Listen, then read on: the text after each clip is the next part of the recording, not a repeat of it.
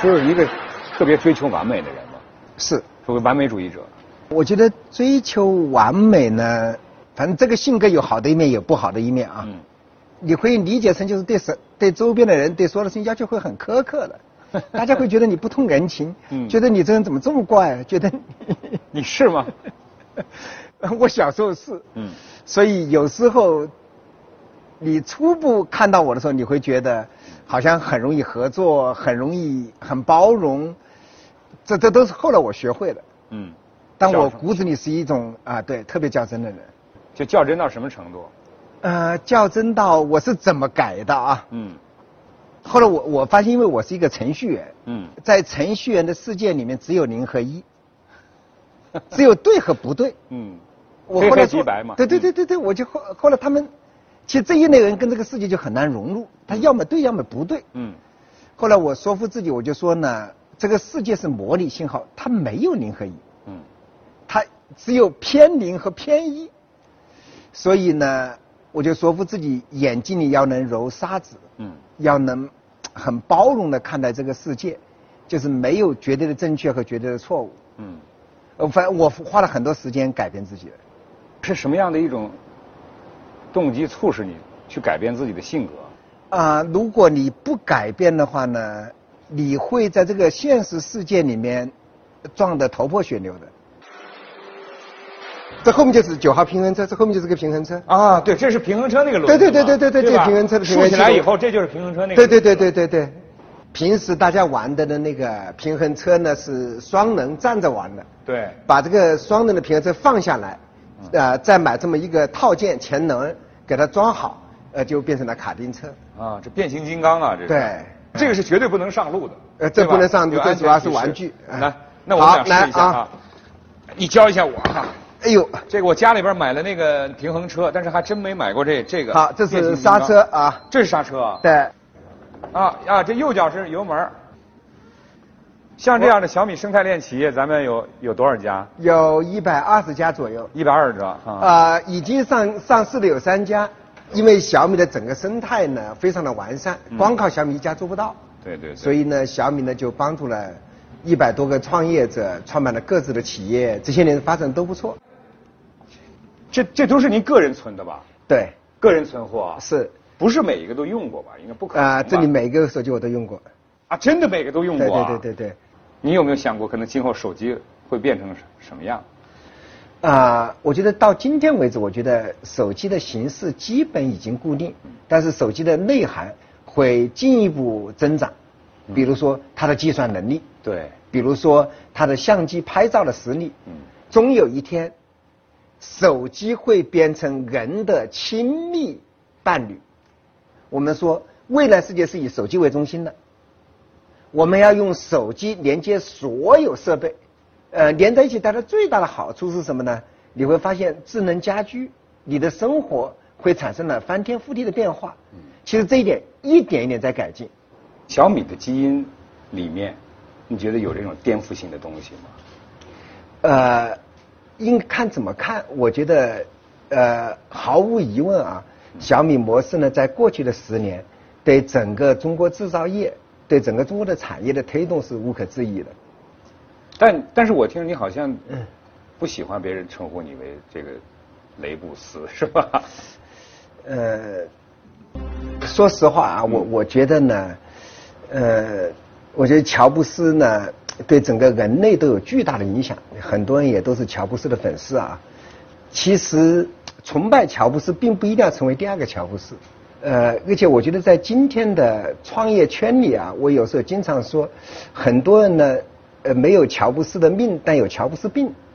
就以为乔布斯呢只是单纯的追求极致，其实做产品还是追求极致和用户需求，包括工业实践之间的妥协。所以呢，怎么能做一个成功的产品？我觉得我们要学乔布斯那种精神，但是呢，呃，乔布斯是独一无二的，其实很难复制。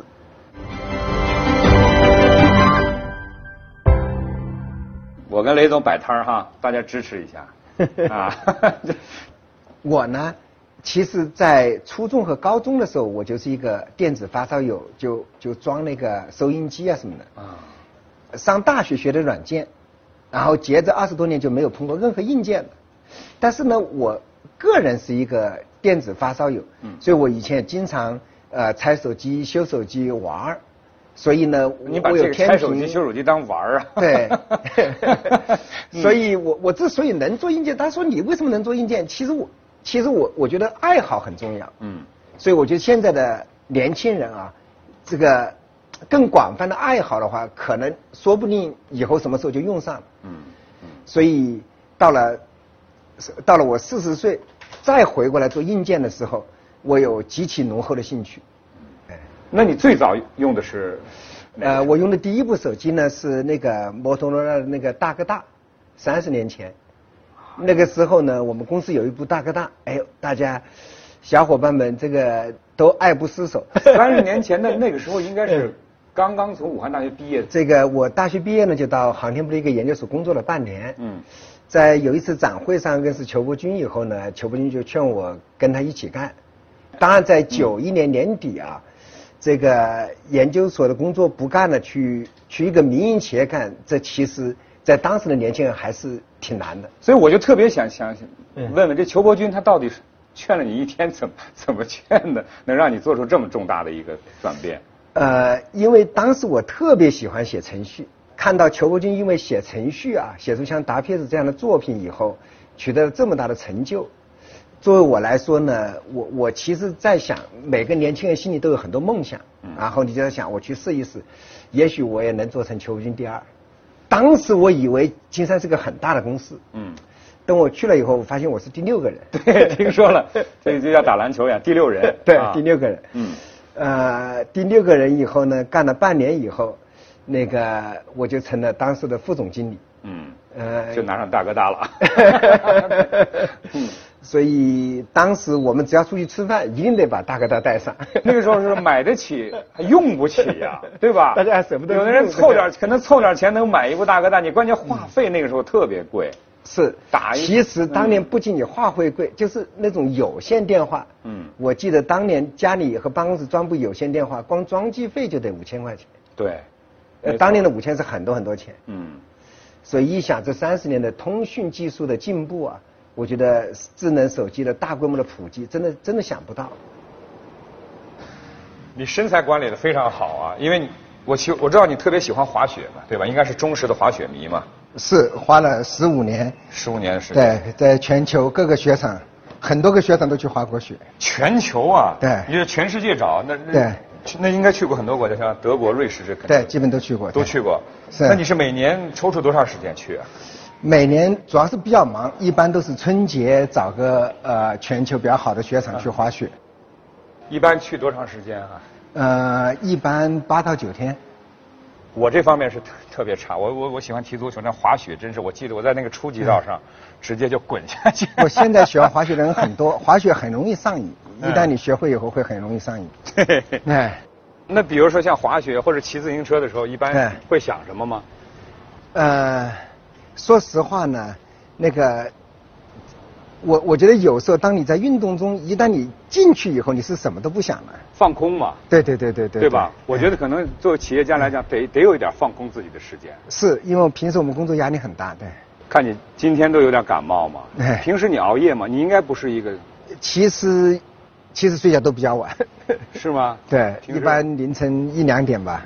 哦，凌晨一两点才。这个 IT 行业应该凌晨一两点是大家惯常的。嗯，但是嗯你身体应该保持的还挺好啊。需要需要运动，需要运动，需要运动。前两天我看你写那个那个微博挺有意思，你引用那个王国维的那个三种境界，对吧？我看下面好多网友都在问嗯，那你现在到第几重境界了？我我觉得我我还在追寻的过程之中吧。那就第二重呗，对对吧？衣带渐宽终不悔，为伊消得人憔悴。什么时候到那个蓦然回首，那人却在灯火阑珊处？我我觉得可能当我们小米模式真正被全世界所接受的时候，嗯，呃，因为今天呢刚干了十年，我觉得我觉得还有很多人对我们都不太理解。总之，呃我觉得完全理解小米不是件很容易的事情。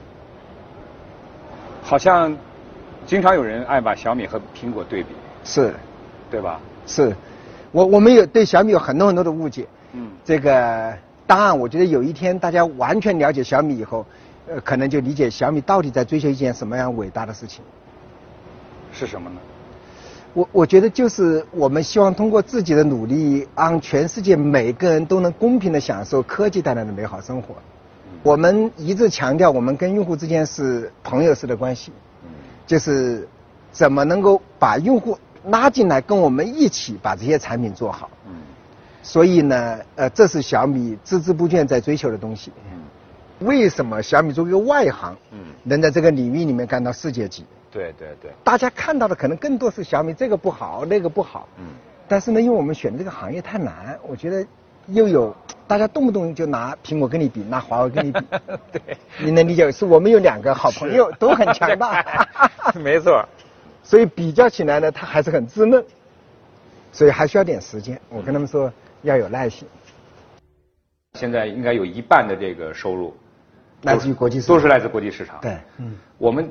经常说的一个话题就是外部市场面临的不确定性在很大，尤其是二零二零年，有些时候一个不确定因素对企业来讲可能是灭顶之灾。你有没有担心过？有，我们的解决方案叫行稳致远，就是充分考虑风险，而且呢稳打稳扎。我觉得在全球市场里面，怎么推动人类社会的文明的进步的，而且呢。我们一定要用包容的心态来看待今天这个复杂的世界。嗯，行稳致远是你个人哲学吗？因为我你给我的感觉就是特别稳的一个人。呃，说实话，嗯，呃，很多人对我的评价是极端两面的，一种说我特别稳重，一种说我特别冒进。有冒进的一面吗？是极度保守下的极度冒进。就是当这个风险可控的时候。啊，你看小米推进的速度是极快的，在我们觉得风险不可控的时候，我们非常小心。你想，小米一零年创办，仅仅用了九年，去年就进入了世界五百强。你想想，而且小米的产品线琳琅满目，我们认为，哎，这个大方向可控的时候呢，呃，我们推的速度很快。呃，所以面对今天的不确定性的时候，我们会强调那个稳健为主。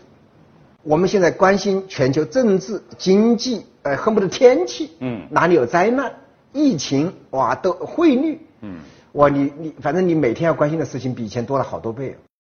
那你觉得自己遭遇过的最大的逆境是什么？这三十年还是还是蛮多的，还是蛮多的。嗯，我们第一次遭受挫折是一九九六年。当时我们遇到的困难就是前有微软，后有盗版，所以在一九九六年呢，一是像金山这么厉害的一家公司呢，就陷入了困境，就是差点关门，呃，差点发不出工资，盘古的失败。对，对我来说呢是个巨大的挫折，啊，每天晚上焦虑的睡不着觉，所以从那次挫折之后呢，我对现金流是极其在意。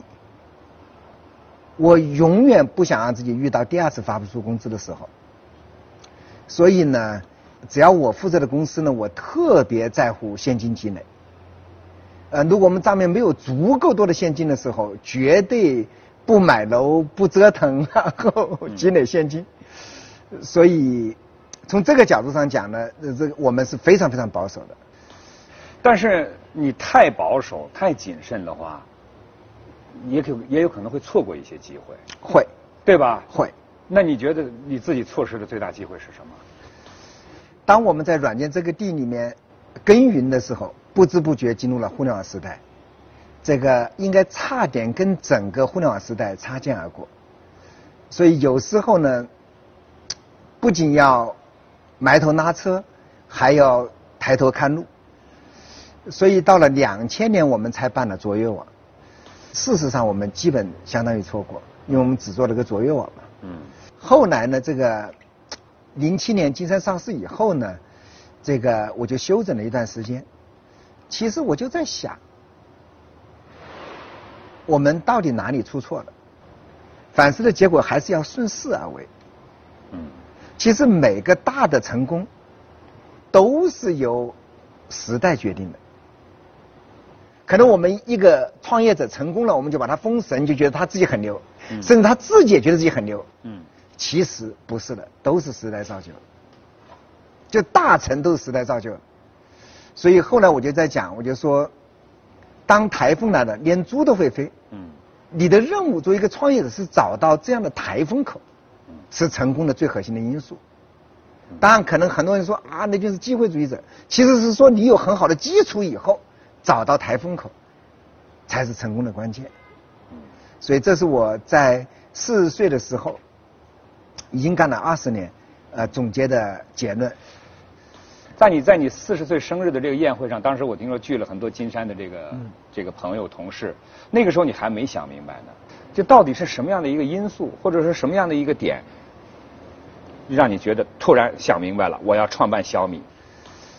在我快四十岁的时候，啊，我有一次从睡梦中醒来，嗯，我就在想，我曾经想办一个伟大的公司，做一点伟大的事情。到了四十岁，觉得自己一事无成。一四十岁一事无成，手拿大笔现金，这叫对，这对一般的人是没法理解的。嗯，呃，大家就觉得你有点装嘛。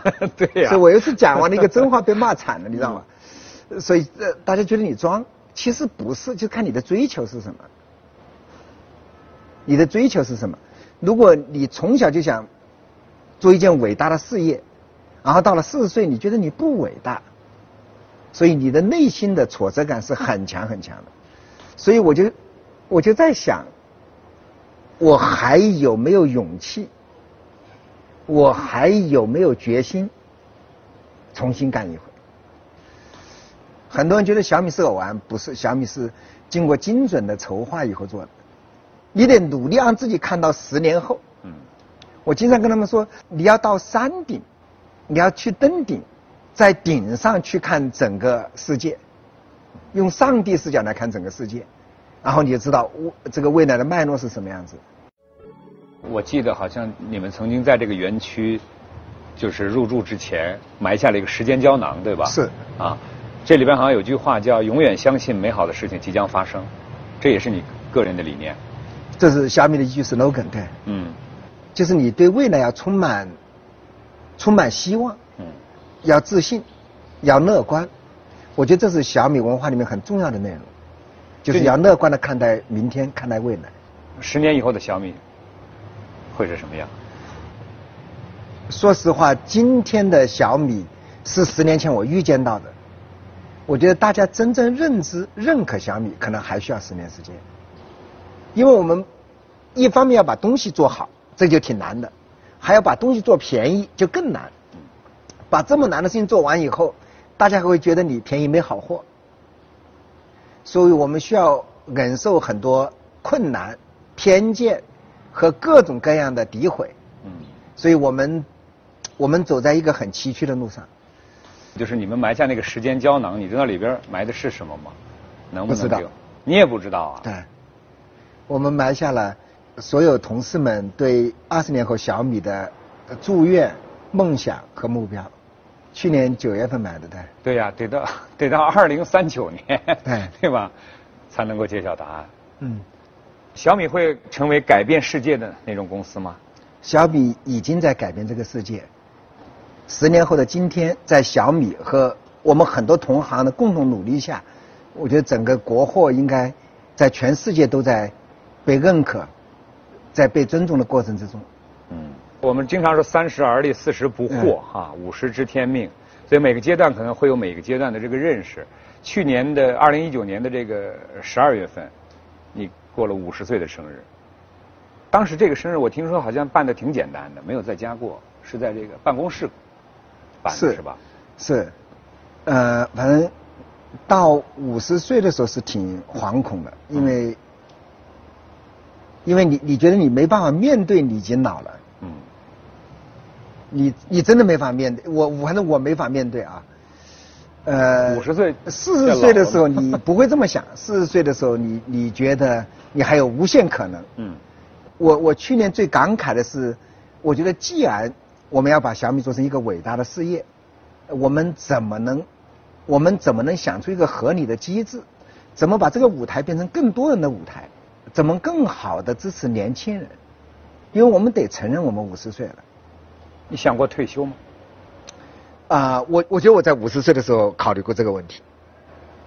什么时候？嗯，我刚办小米两三年的时候，那个时候企业家特别流行退休，就有很多记者问我说：“雷总，你啥时退休？” 哎，我就很委屈啊。嗯，我说：“您知道我是下岗再就业，好不容易有个工作干了两三年，你就问我啥时退休，气得要死。”我觉得今天您问我这个问题呢，我考虑退休不退的只有一个前提，嗯，就是这个企业是不是需要我。是我需要这个企业，还是企业需要我？如果这个企业不需要我，就是我退休的时候了。嗯，五十知天命之年，你给自己许下的这个生日愿望是什么？啊、做十件自己想做的事情，嗯，然后做一个 to do list，然后一条条把它这勾 list 列出来了吗？呃有，已经列出来了对，就不告诉我们呗。对 免得没做到不好意思 用多少年？十年的时间是吧？对用十年的时间做十件最想做的事情，嗯，能不能给我们透露哪怕一两个？我现在在重新学习怎么写程序，现在的程序语言不一样了，我们完全不一样了呀，重新开始学。真的是从零开始学。对，十年后有机会再跟你一条一条分享。